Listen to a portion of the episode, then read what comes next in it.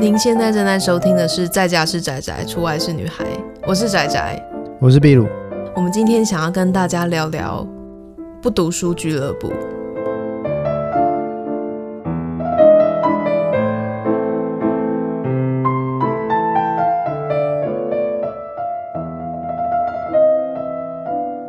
那我们今天会录这一集呢，是因为不读书俱乐部因为疫情的关系，所以它停演了。停演的时候，他在网络上办了一个募资活动，他做了一个音乐剧的拍摄计划。你只要有参与这个募资，就可以看到他们拍出来的成品。所以我跟闭鲁就一起看了这个音乐剧。我之前对《鬼鬼代言人》那种所谓影集式音乐剧的印象，就觉得还蛮好的。他会弄一个很简单的剧情，然后音乐啊什么就做的还蛮精致的，我觉得还不错。所以就是不读书俱乐部，我就有一直在考虑，我一直在犹豫说要不要去看。然后刚好这次就是是有线上版的，我就想说那不然就是可以在家里看，那我就参加这个募资，然后来试试看这个剧。嗯，最近的印象其实的确都不错啦，像这一部这样看也觉得蛮不错的。然后之前看那个呃 LPC 是不是？嗯嗯，呃、但它不一样。I love you, you're perfect, now change 那个百老汇 Y 什么是吧？外百老汇，哎，外百老汇对，然后搬过来了嘛，对啊，然后在前面一个就是刚刚你讲那个鬼鬼在啊，鬼鬼，对啊，鬼鬼也不错，对，那这种小品式的，而且我他比我还认真，他还有去查就是不读书俱乐部的历史。啊，因为后来发现说这个剧居然已经这么久了，就是二零一四年就已经有这个剧，然后呃新啊风传媒的那个新新闻啊有有报相关的报道嘛，然后就说啊、其中一位那个蔡少环有说就是下一个月才拿到前一个月的薪水这样子，还要四处接表演，月薪才能超过二十二 K。像导演的这位叫什么陈大任，他是写程式，还在补习班教高中数学什么什么。然后这边就有宣传说，诶，他的同学动辄年薪呃月入三四十万元啊，因为他是最高学府职工博士班，但他就是想要做音乐剧这样子。所以果然这个当时啦，就是二零一四年，这个真是一个需要梦想去支持下去的一个一个事业。现在不需要吗？现在应该就是会稍微吃得饱一点吧，可能就是从陪饱到我可以吃便当这样子。但现在也是有很多剧团就是票房告急啊什么的，感觉也是很辛苦。还是希望就是这些剧场的乐听人数能够增加。前几天有讨论到说，诶，这个我们看到大部分的稍微冷门的戏剧啊、音乐剧啊、舞台剧啊之类的。然后通常大家都是鼓励多刷嘛，就说啊，有一些就是忠实粉丝，可能每一场都刷，哎，甚至到数十刷什么的这种都有啊。那那时候讨论说，哎，为什么是鼓励大家去重复刷？那我觉得假设是说，很可能剧团也发现说，哎，这个观众人数怎么推，其实没有明显的成长。那为了要支持收入，可能就只好鼓励大家多刷。可能就是台湾这个人口数，然后会去看剧的，目前啦，就大概是这些人，然后没有明显的成长这样。但是这我觉得多刷总不是办法嘛，就是应该还是要去扩大这个观众的基础这样子。那呃，有时候虽然看到一些怎么讲，就是大制作啊什么什么，那真的用比较呃严格的标准看，有些人会觉得可能没那么理想，但是。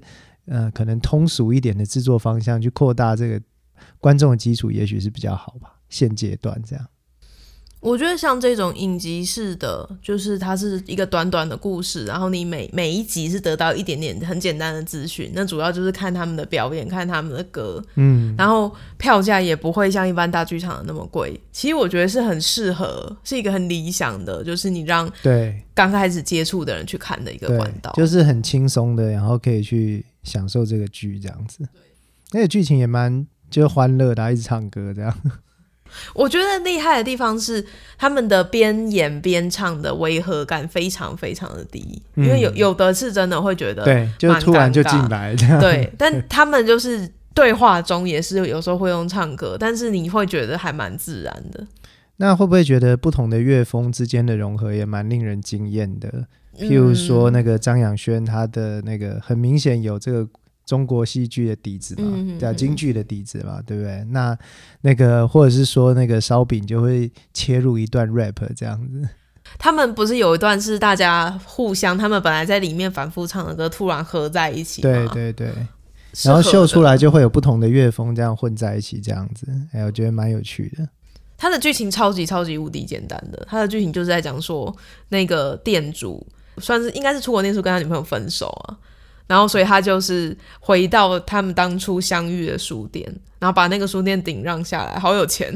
对，就是四百万，三百啦，哎，三百万，说顶就顶。对，然后顶让下来，然后就把那个书店取名叫德文的等待，好像叫瓦瓦腾，但他的德国名字是玩男人嘛，对不对？嗯，对，让我觉得好好混乱。然后他在等一个女生，他的德文名字是，嗯。对，然后他就在那边等待他的女朋友，在那过程当中，可能碰到店员啊，可能碰到附近的巡警啊，或是他们的朋友、他的妹妹等等的，然后就总共有六个人，那六个人就在里面，他们每个人都跟书算是有一段缘分嘛，虽然说是不读书俱乐部，就是不读书的缘分，或是读书的缘分，这样。书店老板本身也本来不读书，这样。就这样就很简单，他那个剧情进展到就是下一个阶段的时候，那一集就结束了。而且看起来一直看到现在是看到第三集嘛，感觉完全还展开哦，就是好像还可以再发展。影集是音乐剧的意思，应该就是它会一就是像一个影集一样，它可能还会有对啊对啊一段就感觉还可以有很多很多很多剧情可以发展的感觉。我看完这个之后，我会想要去看第一集的剧场版。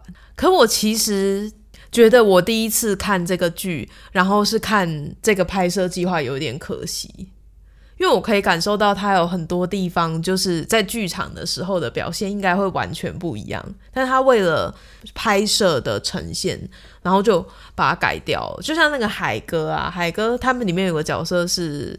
书店老板的朋友，然后跟他妹妹很好。他中间在一段他有一个心理纠结的时候，不是有出现了很多个他嘛？就是恶魔的他、天使的他。那段他的拍摄方法是把它变成分割，分割画面。对，可是事实上在现场一定不是啊，嗯，一定是他现场直接是演多人嘛。因为第三集很很多是那个，就是我刚刚讲那个海哥那个部分，我就会觉得说。如果我是现场看的话，我应该会比较喜欢第三集。然后或者是他们里面有的人在对看啊、对唱啊，那因为他是摄影的，他就会那个摄影机就会用他想要的去看的地方看。啊、但我有时候我想要看另外一边。嗯哼，对。但是就是影像的呈现是不一样的嘛，它是用一个影片的方式呈现给你，毕竟还是跟舞台剧不一样哈。啊，音乐剧现场的不一样，对，就还是不太一样。可是我在线上看的时候，我觉得是一个，还有做到就是很轻松的音乐剧，就是例如说你下班，然后可能约个朋友去看个，就有点像你们去看场电影那么轻松，说不定还更轻松，因为它的剧情比电影还要轻松很多。嗯，然后长度应该九十分钟吧，我记得我们看的时候都觉得还蛮短的。对对，就很舒服。你觉得有没有就是从不读书到促成你读了什么书呢？我我那时候他的第一集啊，叫做《冬之梦》。《冬之梦》其实是费兹杰罗的短篇集里面的其中一个。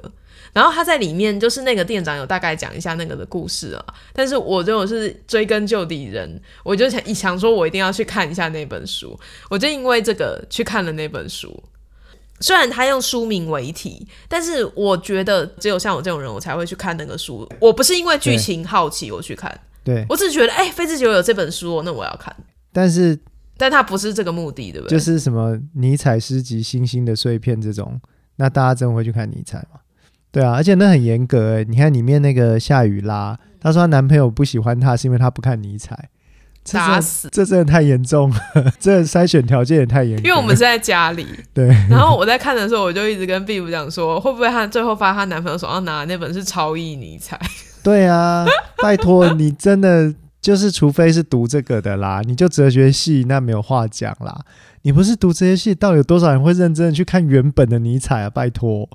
可是他那个诗真的很美，你后来有去查吗？没有。他的诗是真的蛮美的，我连我自己的那种想要看的尼采都搞不定。哦啊，对啊，你那本书是对对对，因为以前其实也会有看别的书，然后里面有介绍到尼采，就查拉图斯特拉如是说啊什么什么，然后看引用就会觉得哇，这个好像很那个很难，然后你就看没有就好像很棒，对因为你看他引用的片段，对，然后实际去看就哇。嗯毕竟我的 podcast 除了剧场之外，我主要是推书的嘛。啊，他如果刚好也是一个可以推书的，我就觉得哇，很棒，完美，就刚好是两两个。他这样我就觉得有点可惜，但也还是很棒。这一点讲没错，就是他是不读书的，但他推的没有很，就他就是提到那个书名这样子，就是他把他们串起来，因为他们在书店。对对对对对，对，就希望可以在更多，因为书跟剧场都是 现在比较少人。也不能这样说，也是蛮多人在看书。对啊，你弄个怎么赚钱或是成功的书都还可以。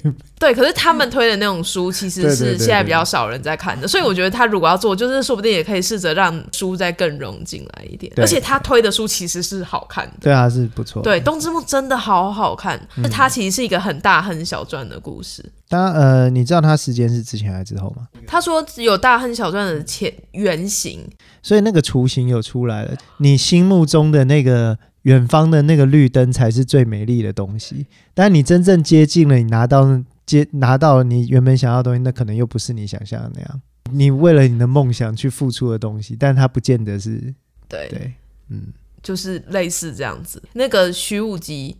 演武吉他在里面其实有大概武许，所以徐武吉是 超难不错哦，这个有介绍。演武吉他在里面其实就是有大概讲一下这个故事，嗯、可是其实我也不太懂为什么他的故事可以拿来譬喻他跟菲菲，他跟他那个，因为他其实没有拿到，可是不一样吧？对，这其实不一样的性质，完全不一样啊！我觉得没有他，他我觉得他可能就是先决定我这第一集一定要叫《冬之梦》。哎，对我我就我就觉得很可惜。因为如果他是这个故事，然后在你知道那个拼图这样，你就会觉得哇哦，但这个难度就很高了。如果你是说 OK，我这个剧跟那个什么，那就像我们最近看那什么在车上，那可能才有办法放在一起，哦、好美耶。对，可是你弄个音乐剧，你要这样哦，那个难度又马上不一样。对，因为你如果要呈现出那种《冬之梦》里面，你刚刚讲，哎，对了，它它是一个短片，那它就是只有这个。类似大亨小传原型的故事，还是有别的短片？它有四五篇啊，啊。然后我看了这本书，我才发现，嗯，班杰明的奇幻旅程是他写的。那、啊、对，但是电影就不行，布莱德皮特也不行。然后那个什么，那个那个，哎、欸，他是谁？里奥纳多演大亨小传也爆炸？就大概就是没办法。他的故事或许没有办法。对我，我看那个什么电影，那个大亨小传，跟我看小说根本就是毫不相干。班杰明的奇幻旅程，在他的原著短片里面的结尾非常非常的好，嗯哼，就是电影是一个快乐又浪漫的结尾吧。对对对，但班杰明的奇幻旅程，你就是看他的书，他的书里面叫做《班杰明巴顿奇妙的一生》，对，好像跟英文的那是一样的，对对，嗯，好好看，嗯哼。然后他后面的几个故事，我也觉得。都很厉害，我觉得她很像之前一个诺贝尔奖的女作家，也不不用跟她不用把她跟谁类比啊，反正她就是写的很好。对，她就是菲茨杰罗。这个图书馆市立图书馆有电子书可以，就是好像是无限借的，就是电子书有时候会有限制嘛，嗯、这本是可以无限借的，我很推荐大家，你就算只看前面两篇也赚。所以其实现在大家可以直接去，只要有那种视图的资格，就去可以直接是借电子书，而且线上就可以借这样。我觉得他的东西好适合晚上看哦，对，好喜欢。就谢谢谢谢不读书俱乐部让我读了这本书。啊啊啊尼采那个我就大概看一下，就是毕竟我也不是很懂。那他还有两本啊，对啊，就是还有我的心略大于整个宇宙，对对对，都是真实存在书。我很期待他到时候他如果是影集，他不是应该会再出吗？他后面就是每每一集都会有一本书，欸，哎，你应该可以抓到他的那个感觉，就是他会是有名的人写的，但他不会去推有名的人最有名的那本书。蛮有趣的啊，对对对，就是你可以感受到，嗯，他就是要这样。如果不读书俱乐部想要跟我合作的话，我可以介绍那本书哦，《冬之梦》。我觉得我其实可以讲一整集，但其实好像也没有必要，就真的、嗯、真的很好看。或者是他们可以就是推说，例如说他的现场有卖那个书，说不定有。第一集不是还有推那个史蒂芬金吗？也蛮好看，但是性质不太一样。早期的很厉害吧？对啊，他也很多产，嗯，这不错。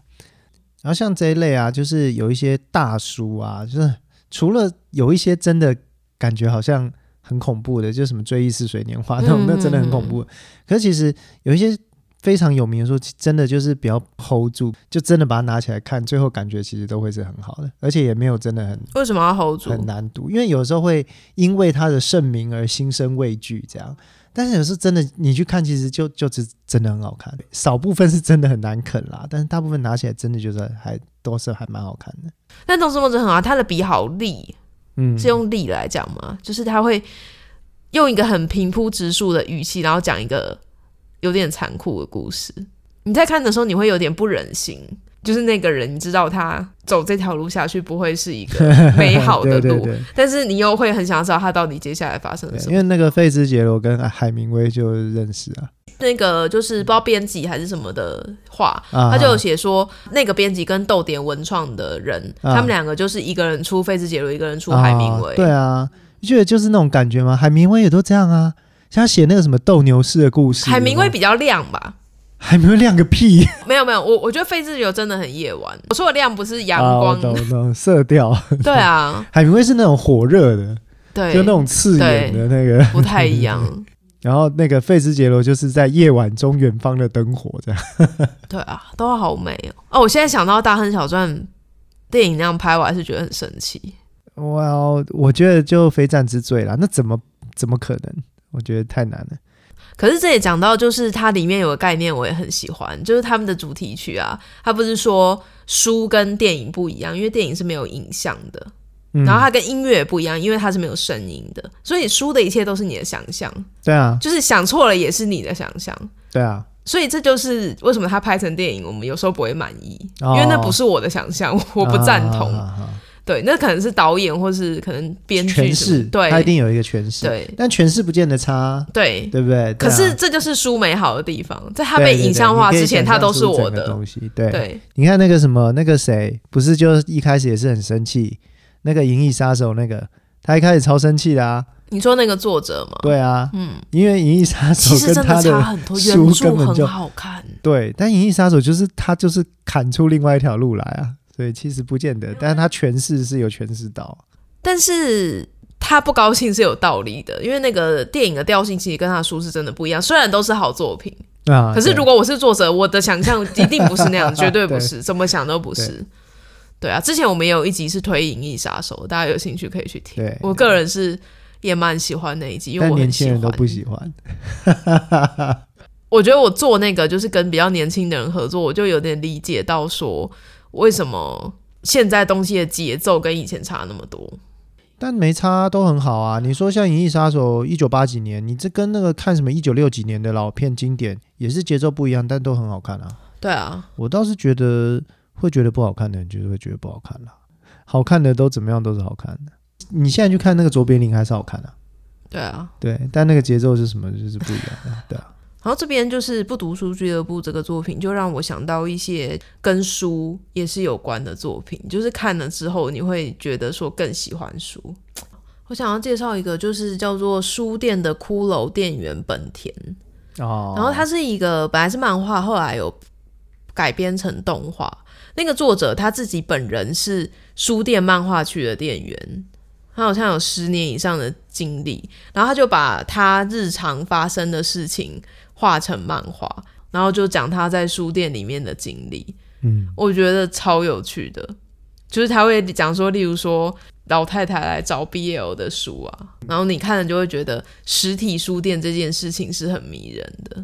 另外还有个日剧叫做《战斗书店女孩》，你有看过那个吗？这个我没有。哦，她是那个 AKB 四十八，AKB 四十八的渡边麻友演的。呃，评价没有很好，我蛮喜欢的。它是一个叫做《书店女子》的书改编的。书店女子，如果你们有兴趣的话，可以去借来看。渡边麻友跟另外一个女演员叫道森泉，她是讲说道森泉她是一个店的副店长。他就是比较年长的嘛，结果来了一个年轻的店员，就是渡边麻友。然后对他来说，书店这个事情跟四十几岁的副店长对书店的定义就不太一样。那个里面我没记错的话，他们还是很排斥电子书的，觉得电子书不是真正的书，这样子。就是实体书店现在还是有很多人在推。我相信不读书俱乐部应该也是一个让大家对读书这件事更带有感情吧。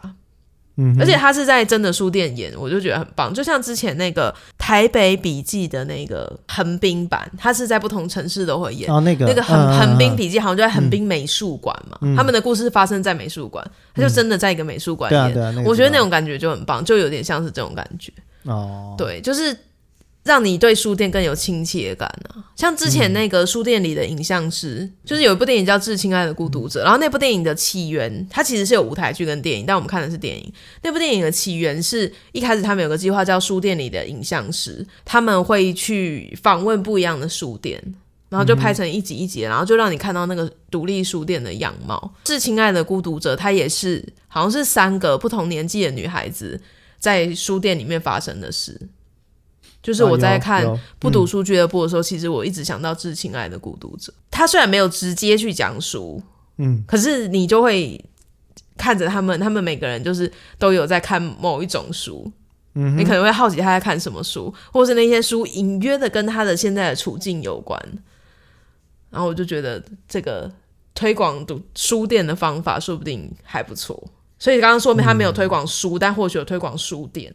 对啦，但这个不知道怎么样去改变啊！你去随便去日本玩，那个拿文库本的那个数量有没有？哦，日本人真的好爱。对啊，但近年好像也变少了啊。对啊，很很多年没去了。对，对啊，好几年没去。对，对啊。那但是不管怎么讲，就算变少，跟台湾手上会拿书的人比，也差太多了吧？可是我觉得电子书出来之后，看书的人应该有变多。因为比较方便，我不知道，因为都没看到啊。就算是电子书也没有看到。电子书你也看不到啊，他可能不是他如果拿阅读器会知道啊。对啊，可能用手机看啊。呃，通常啦，你任何在大众运输或者哪里看到手机上面都是 Line 啊。哦，是吗？对啊。好，我都会，我如果懒得带，我就会用手机看电子书。很少，是会瞎掉。很少，对，几乎看到就是别人的荧幕大概都是 Line。哦。呃，偶尔可能有一些新闻或什么，但大部分都 Line。嗯，有点可惜。通勤的工具上面看书感觉还蛮好，那是一个零碎的时间。啊、然后旁边好吵，但你在那个书的世界里。可能台湾的公车会瞎掉啦，日本的可能比较好一点。哎、欸，我在公车上有没有看呢？所以我真的会瞎掉，因为比较正啊。以前那个以前的公车很正啊，哦、现在低底盘有好一点，不过司机没改的话，那还是哦哦哦，原来是因为这个哦。所以我在捷运上看书是没问题的。对，捷运上还蛮好的啊，因为那个加速减速它是比较线性，虽然说影集是音乐剧，好像都会说你从哪一集看都可以，但我就推荐大家可以照顺序看。我记得第三集好像本来有独独立演，我没记错的话，好像有独立卖票过。我觉得如果如果你一开始是看第三集，你可能哦，那好像不行哦，不见得会想要看全部，啊嗯、就是照着顺序看，从第一集，然后你可能就会对里面的人比较有亲切感。我觉得这个是可能你需要有个顺序。我们今天就是要推这个不读书俱乐部，可以关注一下，等到他真的可以正式演的时候，可以找来看。那我们这集就到这里，感谢大家的收听。喜欢我的节目，欢迎在 Apple Podcast、Spotify 等各大收听平台订阅我，这样就可以在我节目更新的时候马上收到通知喽。想要跟我有更多社群的互动，欢迎在 Instagram、Facebook、Twitter 这些社群平台上面搜寻“宅宅军团长”。另外呢，仔仔军团长这个 YouTube 频道上面也有很多我制作的直播节目，所以如果有兴趣的话，也欢迎来收听。宅宅女孩随时都在